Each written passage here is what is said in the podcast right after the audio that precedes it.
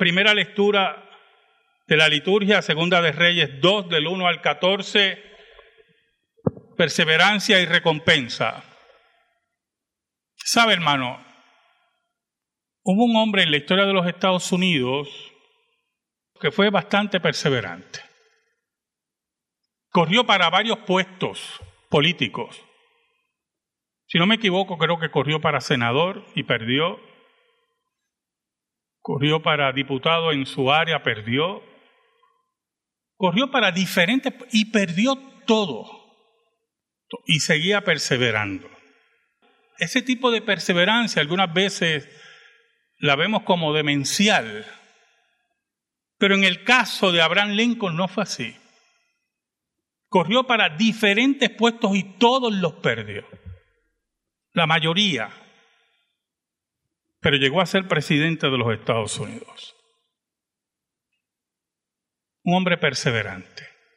La perseverancia dentro del ámbito de la cordura nos habla de la tenacidad y del carácter de un hombre y de una mujer, porque hay perseverancias que ya son demenciales, ¿verdad? Si usted insiste en creer en extraterrestres sin mayores pruebas que cinco lucecitas, pues ya hay una cosa ahí que no está cuadrando. Por lo tanto, hay perseverancias que se salen de los límites de la racionalidad. Los cristianos, por ejemplo, los verdaderos creyentes, alrededor del mundo, miles mueren anualmente por perseverar en la fe en la creencia que Jesucristo era lo que decía que era.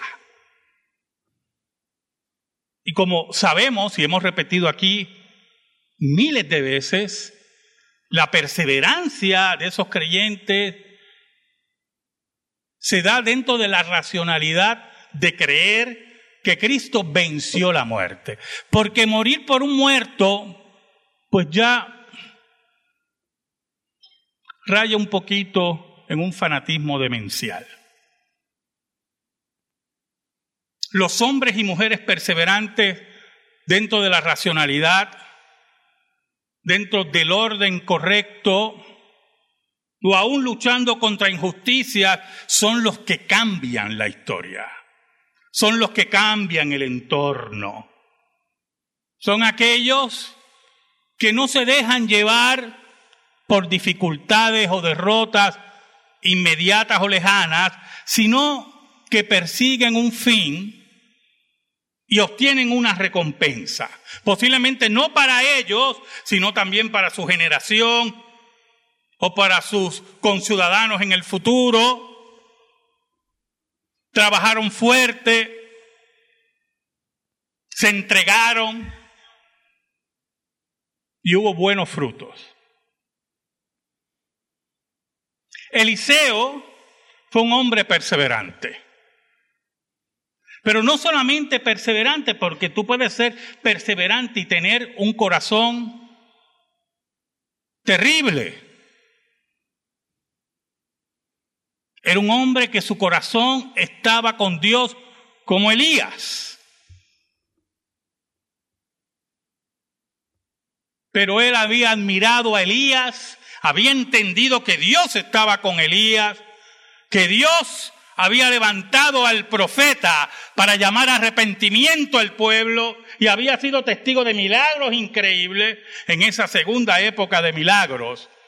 La primera fue con Moisés y Josué y la segunda con Elías y Eliseo.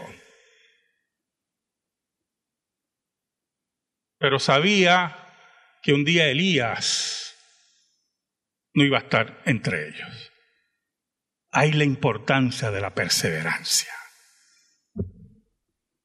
Oramos. Dios bueno, gracias te damos. Tú conoces el corazón de tu pueblo y conoces mi corazón. Perdónanos porque te hemos sido infiel, pero tú permaneces fiel. Escóndenos bajo la sombra de la cruz y que tu nombre sea proclamado. Te lo pedimos, Señor, en el nombre de Jesús. Amén. Y amén.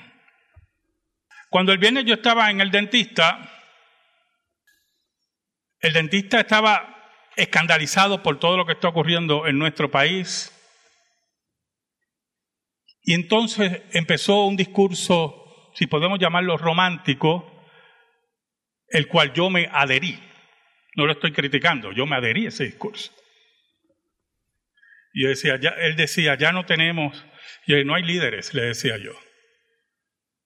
Me dice, pero esos líderes, me decía él de antes, sí, yo le decía, Ramos Antonini, Samuel R. Quiñones, yo seguí pronunciando nombres, y él seguía pronunciando nombres conmigo. Y el problema es que cuando desaparece esa generación que impactó tanto a Puerto Rico, no hubo gente perseverante que siguiera sus pasos. ¿Sabe? El versículo 1 y 2 del capítulo 2 del Segunda de Reyes dice que aconteció que cuando quiso Jehová alzar a Elías en un torbellino al cielo, Elías venía con Eliseo de Gigal. Y dijo Elías a Eliseo, quédate ahora aquí porque Jehová me ha enviado a Betel. Y Eliseo dijo, vive Jehová y vive tu alma, que no te dejaré. Descendieron pues a Betel. Miren qué interesante, hermano. Escuche bien.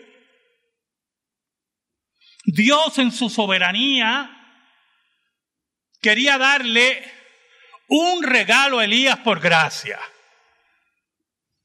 Elías no iba a experimentar muerte. Y Dios se lo había revelado. No sabemos las razones para eso. Y esto es muy importante porque no quiero que usted se me confunda. Tenemos la tendencia como buenos pecadores que somos, usted y yo, de ir siempre al Evangelio de obras, inclinarnos al Evangelio de obras. Y decir, bueno, lo que pasa es que Elías era un hombre de Dios tremendo, especial, como si Elías se hubiera ganado ese viajecito. Y es importante que usted entienda que Elías no se ganó aquí nada. Santiago dice que Elías era un hombre sujeto a pasiones como nosotros y debilidades como nosotros. Por lo tanto, no estamos hablando de un hombre especial en el renglón de enfrentar la pecaminosidad. Tenía las mismas luchas que tengo yo y que usted tiene. Dios en sus actos soberanos y su amor a su profeta decide que él no experimente la muerte como Enoch. Y Eliseo lo sabía. Eliseo había sido informado que Elías no iba a experimentar muerte.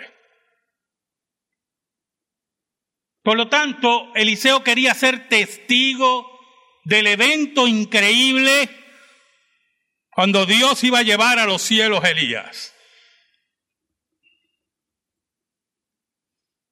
En el versículo 2 es interesante porque la palabra torbellino en el primer versículo, antes de pasar al versículo 2, se refiere como un vendaval, como un huracán, esa palabra que no nos gusta ya mucho, huracán.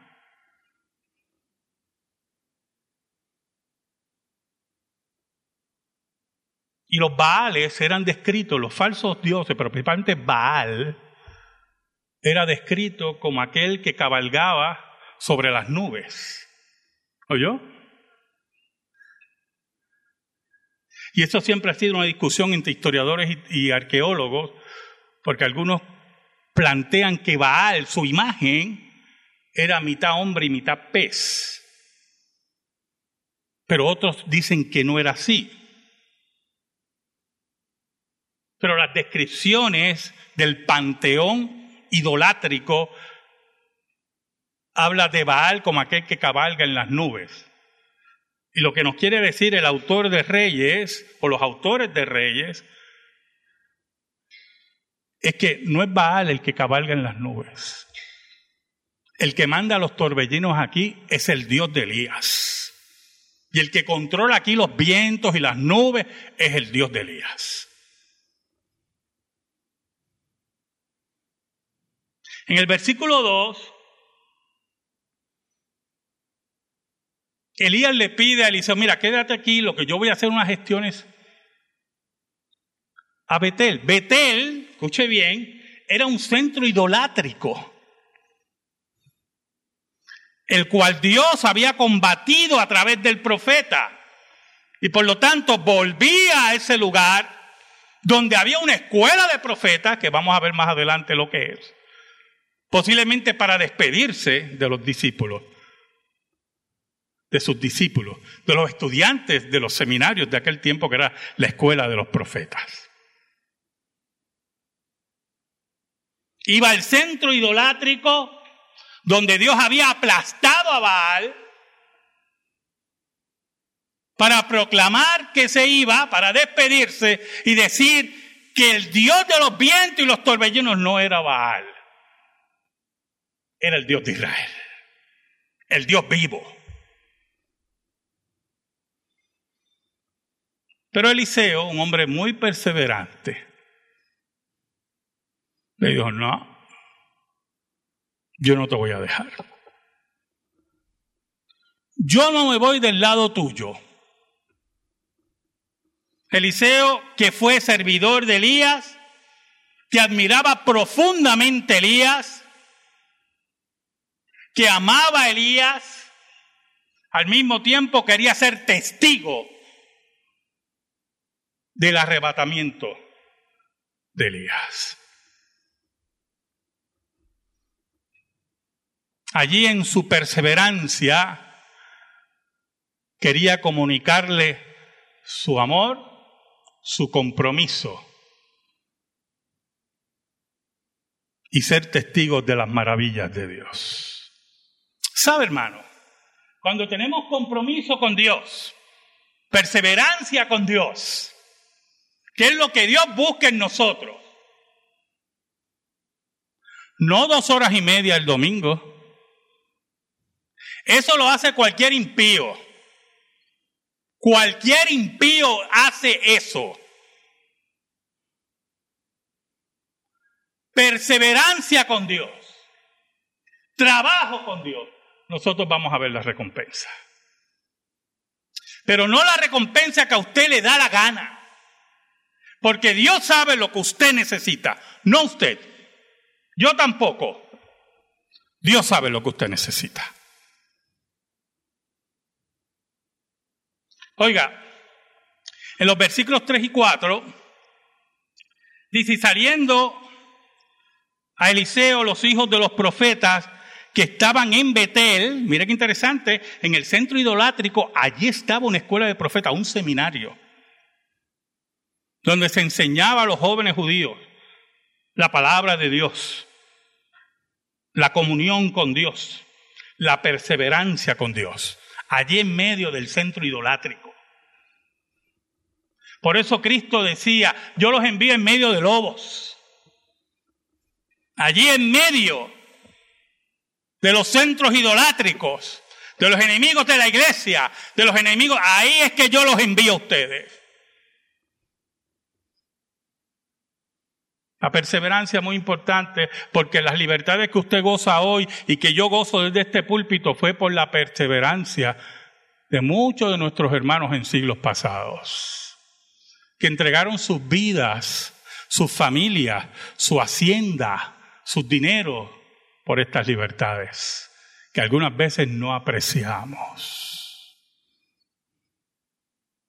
Oiga, y dice, ¿y sabe que le salieron al paso a Eliseo. Le dice, ¿sabes que Jehová te quitará hoy a tu Señor de sobre ti? Y él dijo, sí, yo lo sé, callad. No difundan más eso, yo lo sé. Los hijos de los profetas también lo sabían.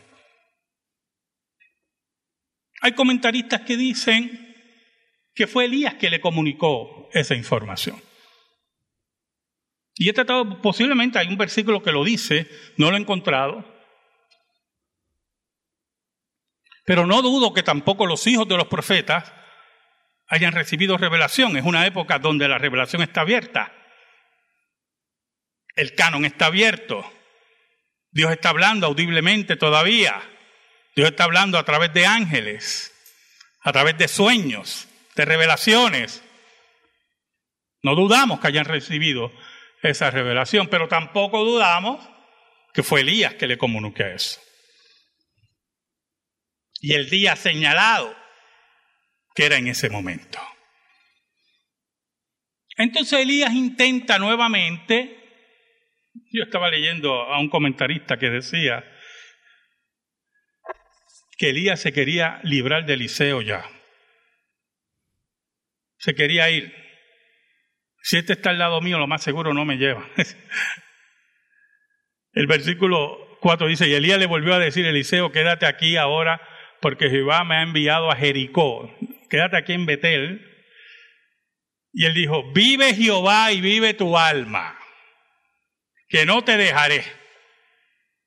Por lo tanto, lo acompañó también a Jericó. Y interesante porque pasa del lugar de centro idolátrico a la Jericó reconstruida que Dios había prohibido que se reconstruyera y que posteriormente volvió el juicio de Dios y la desapareció del planeta Tierra y hoy es que centro de excavaciones arqueológicas.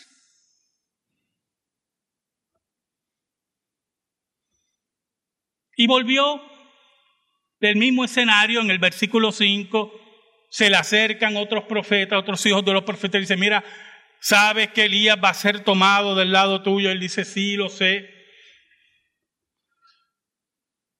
Ahora, el versículo 6 y 7 es bien interesante. Y Elías le dijo, te ruego que te quedes aquí porque Jehová me ha enviado al Jordán. Y él dijo, vive Jehová y vive tu alma, que no te dejaré. Y fueron pues ambos al Jordán. Entonces, por tercera vez, tercera vez, Eliseo le dijo, no te voy a abandonar, no insistas.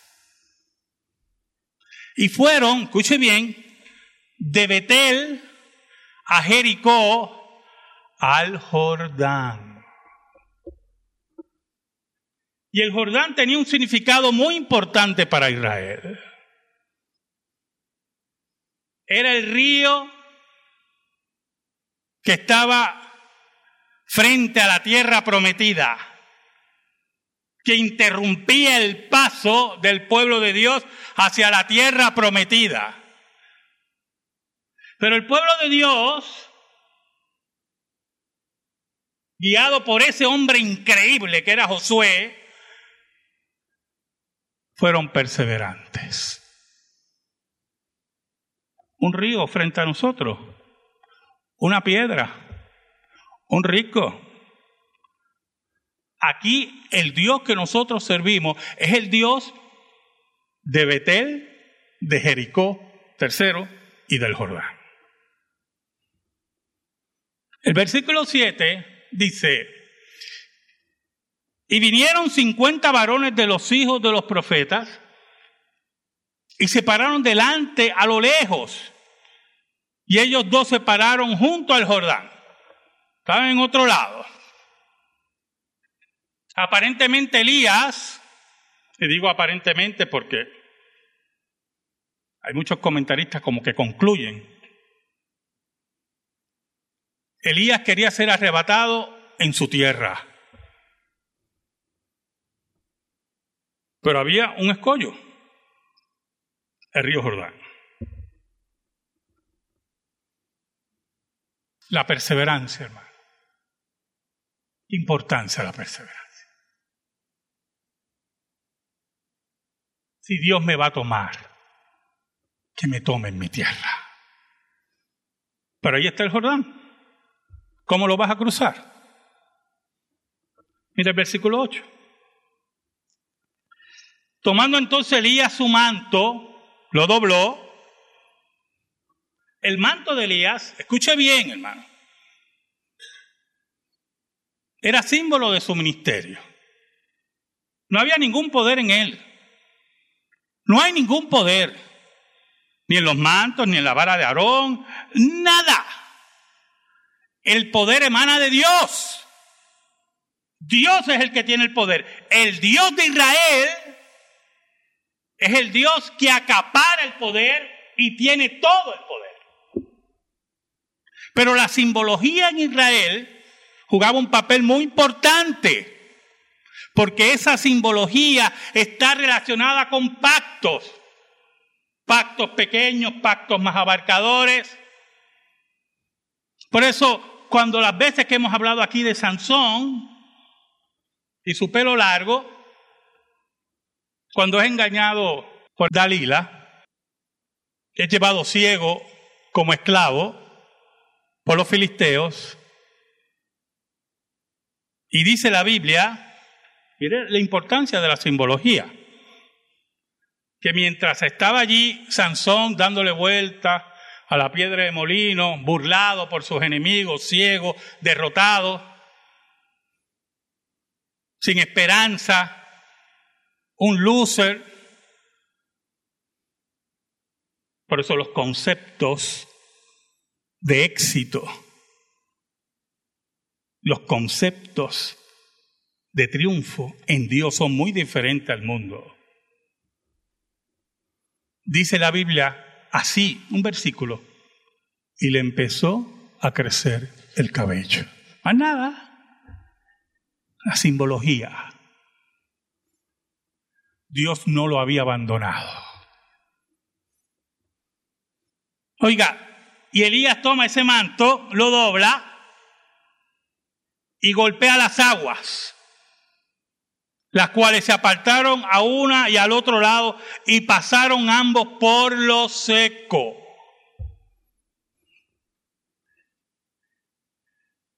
Perseverante Elías. Eliseo con él. Allá está la tierra donde quiero que Dios me tome. Allí están los 50 profetas de Dios, los hijos de los profetas, los discípulos. ¿Qué me impide? Un río, un río. ¿Qué le impide usted, hermano? De servir a Dios en perseverancia, como debe ser, como dice la Escritura. ¿Qué le impide? Un río. Hay muchos ríos. El del trabajo, el del dinero, el de posiciones sociales, el del cansancio para la obra de Dios, porque para otras cosas no hay cansancio. ¿Qué le impide? Ser perseverante como Elías y Eliseo, hombres de Dios. Sin excusa. Y Dios abrió el río Jordán. Y así como Israel, Dios le abrió el río Jordán y pasaron a la tierra prometida y enfrentaron primeramente a Jericó. Allí estaba Elías con Eliseo, perseverante, firmes, fuertes, para la gloria de Dios, y pasan al otro lado para encontrarse con los 50 profetas, los hijos de los profetas. Porque la perseverancia siempre va a tener una ganancia. En el tiempo que Dios diga. Ahora, mira el versículo 9 y 10. Cuando habían pasado, habían pasado, yo me río porque es que yo me imagino a Eliseo agarrado de Elías, este ni se me va a adelantar. Elías le dijo a Eliseo, pide lo que quieras que haga por ti, antes que yo sea quitado de ti. Oiga, Elías estaba sorprendido de la perseverancia de su siervo. De su lealtad. Qué cosa tremenda cuando somos perseverantes y leales a Dios. ¿Sabe algo, hermano? Dios nunca, nunca abandona el que es perseverante.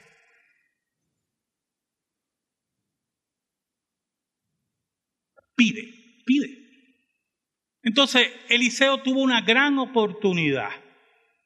Escuche, hermano, de pedir dinero como él quisiera. Yo quiero riqueza para vivir tranquilo, ¿verdad? Estar allí en mi casa tranquilito.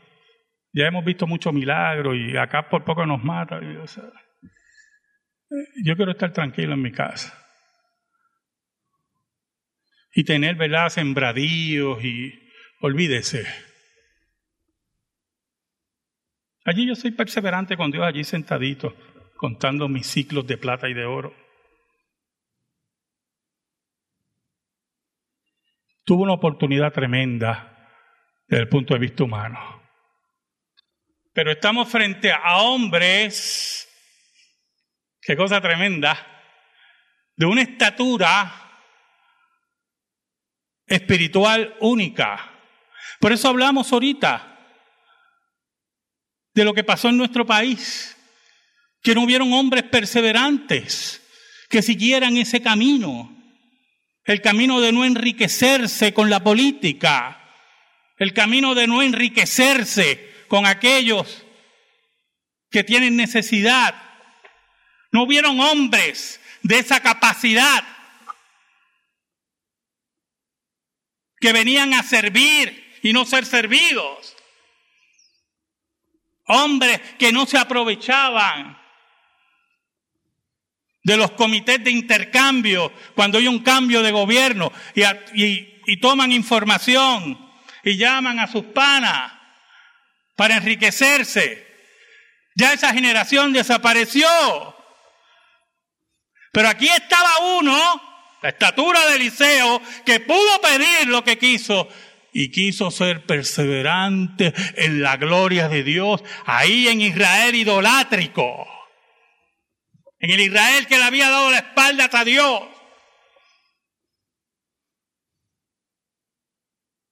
Y dijo Eliseo, te ruego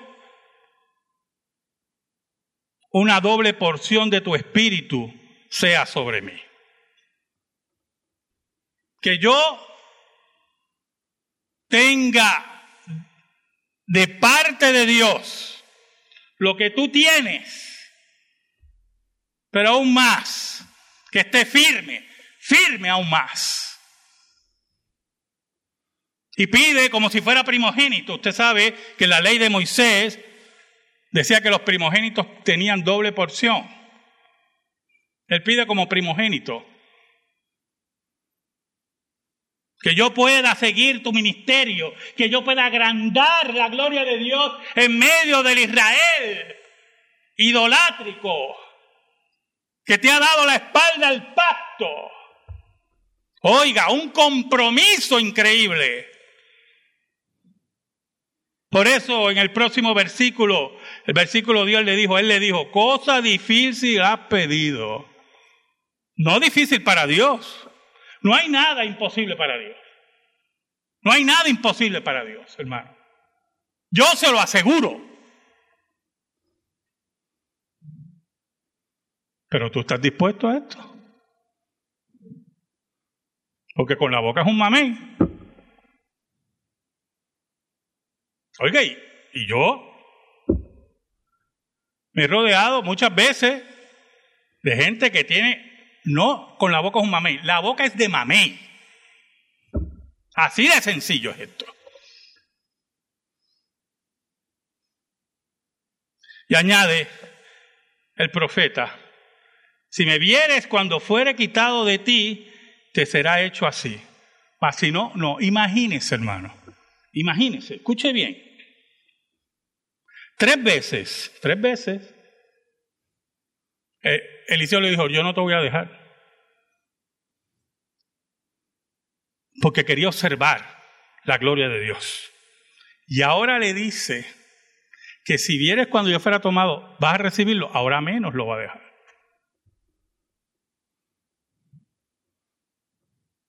O sea, Elías le está diciendo en pocas palabras, si eres perseverante, vas a recibir la recompensa. Oye, hermano, si eres perseverante, vas a recibir el regalo de Dios. Y aconteció, versículo 11, que yendo ellos hablando, he aquí un carro de fuego con caballos de fuego apartó a los dos y Elías subió al cielo en un torbellino. Oiga, qué cosa tremenda, un huracán y había una imagen tremenda de luz como forma de caballo, porque es importante el concepto cultural. No iba a venir con, con un jet a buscarlo, ¿yo? Porque ellos, ¿qué es eso? Ellos lo iban a venir según ellos entendían. Y los carros, oiga, los carros de guerra en aquel tiempo era símbolo de poder. Y Dios le está diciendo a los profetas que estaban allí, a los hijos de los profetas, a Eliseo, yo soy el varón de guerra. Yo soy el que guerrea por Israel. Y se lleva a su siervo. Por eso, muy importante el versículo 12, viéndolo Eliseo, que debe ser, debe haber sido algo increíble. Imagínense, hermano, un carro de fuego, con caballos de fuego, y ellos, hombres, hombres que habían visto batalla, y veían cómo Dios dominaba los torbellinos, el huracán, diciendo, olvídense de Baal y sus diosecitos de piedra. Aquí está el Dios que controla todo esto. Aquí está el Dios que es recompensador de aquel que es perseverante. Oiga, dice, viéndolo Eliseo clamaba, Padre mío, Padre mío, carro de Israel y su gente a caballo. Y nunca más le vio, tomando y tomando sus vestidos los rompió en dos partes. Y ese versículo es interesante, porque Eliseo cuando habla de carro de Israel, nos está diciendo en pocas palabras que Dios es el que combate por, por Israel. Que Dios es el que combate por nosotros. Que somos como su gente a caballo, guerreros, pero aún más. Me recuerda, hermano, un evento narrado en los libros de historia. Felipe Melantón, el gran amigo de Lutero, estaba dictando una clase de teología Y llegaron mensajeros así desesperados y le decían, el doctor Lutero ha muerto. Y Felipe Melantón se queda así, sorprendido, y dice la historia que levantó sus brazos y dijo, carro de Israel, hablando de Martín Lutero. Carro de Israel que cambió la historia porque fue un hombre perseverante, siguió a Dios en medio de toda dificultad. Así era Martín Lutero. Y allí Eliseo, entristecido también, rompe sus vestiduras en dos partes como una muestra de tristeza porque había perdido a su maestro y no lo iba a ver más hasta la resurrección. Ahora el versículo 13 y 14 para terminar en esta tarde ya Dice, alzó luego el manto de Elías que se le había caído y volvió y se paró a la orilla del Jordán. Entonces él coge el manto de Elías y eso era importante que yo le dijera lo anterior. Él como heredero, como aquel que ha sido designado por ser perseverante en el ministerio de Elías, recibe también el manto como símbolo. No había ningún poder en el manto, hermano. Por favor,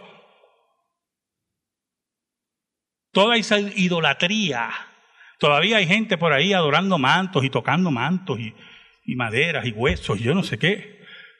Todo eso, ese fetichismo, como decía Calvino, ¿verdad? Que ustedes lo han oído muchas veces. En el tiempo de Calvino, Calvino decía que había tantas astillas de la cruz de Cristo que se podía construir el arca de Noé, como fetichismo, como reliquia. Las reliquias eran una forma de ganar mucho dinero porque era parte de las indulgencias, y la gente iba y pagaba para ver las reliquias y observarlas, y mientras más reliquias usted tenía, pues más dinero iba a ganar. El elector de Sajonia, el protector de Lutero, tenía una colección de reliquias tremendas, que después de llegar la reforma, pues ya usted sabe dónde terminaron. Pero había una reliquia que me mencionó mi profesor de teología sistemática, muy curiosa. Había una reliquia en Europa, no sé si está todavía, debe estar seca, que tenía parte de la leche materna de María. Esa era parte de la idolatría de ese tiempo. Y Lutero y los reformadores, carros de Israel, fueron perseverantes y valientes. Pero hay algo importante, hermano. Con esto terminamos. Es fácil decir que Eliseo recibió el ministerio de Elías. Como los falsos maestros, ¿verdad? Que dicen que son apóstoles. Demuestre que es apóstol.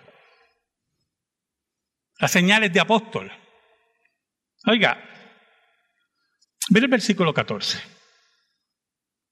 Y tomando el manto de Elías que se le había caído, golpeó las aguas. Vamos a ver si este es verdaderamente tiene el ministerio de Elías.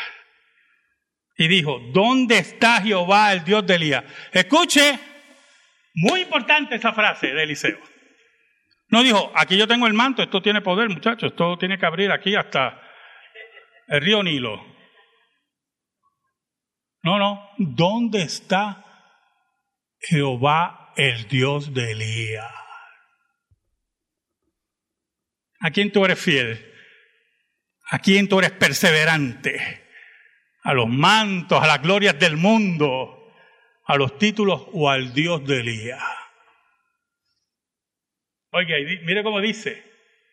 Y así que hubo golpeado del mismo modo las aguas, se apartaron una al otro lado y pasó Eliseo.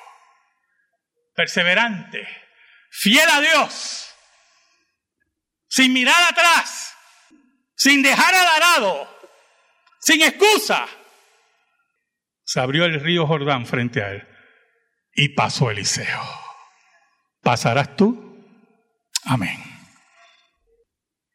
Gracias te damos, Señor. Y te pedimos en esta hora, en el nombre de Jesús, que tu palabra sea depositada en el corazón de tu pueblo. Por Cristo Jesús. Amén. Y amén. Estamos en silencio, hermano.